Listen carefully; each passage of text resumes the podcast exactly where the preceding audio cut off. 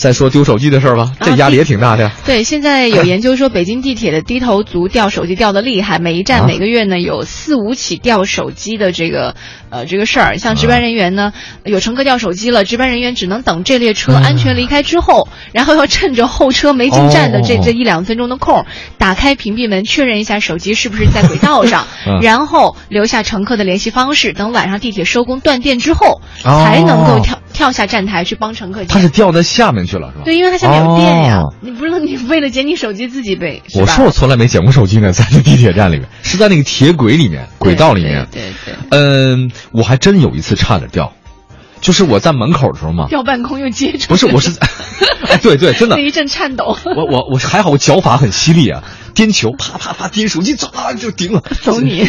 但你知道吗？就是我在那个门口打开一瞬间，然后当时我在拿手机。我想把它摁掉，揣兜里，就快到站的时候嘛，就到复兴门那个站，结果呢，当时我那个兜嘛，就是我我这个这个兜嘛，然后我没揣进去，我没有揣进去，因为我到站他那个门要打开，我没揣进去，我这哎就滑出去了，还好我哒哒哒哒哒，立刻我就捡到了。它是就是往往是在哪儿啊？就是那个车跟你门之间有一道缝嗯嗯，对对，这这道缝就掉掉那缝里，你没招了，就那一道缝老爱掉手机。对他现在不就是掉那缝里吗？对，一个你看一个站大概能掉四五台一个月，对不对？北京有多少站？不知道。好，谁有上百个吧？差不多了嘛？你看一条线就到十几个站呢。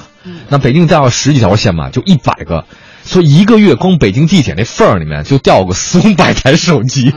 对不对？你要这么算的话，这个比例不小哎。哎，其实大家可以参考一下，像日本他们地铁上会有那监控摄像头，嗯。如果他监控到地铁里面有人在用手机的话，他会先用广播来提醒啊，是哪儿哪儿就就是请不要玩手机。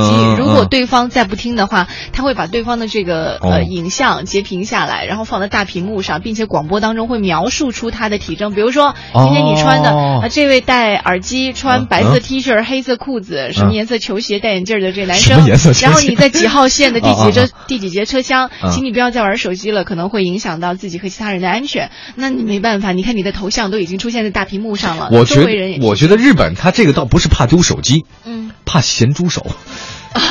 日本地铁的那种，这个叫做什么痴汉，他们叫痴汉。对对对，他可能是防这个的吧？我觉得。我觉得不应该是丢手机这事儿，我觉得都防，有点联防队员的感觉，联防还西城大妈呢，朝阳群众了。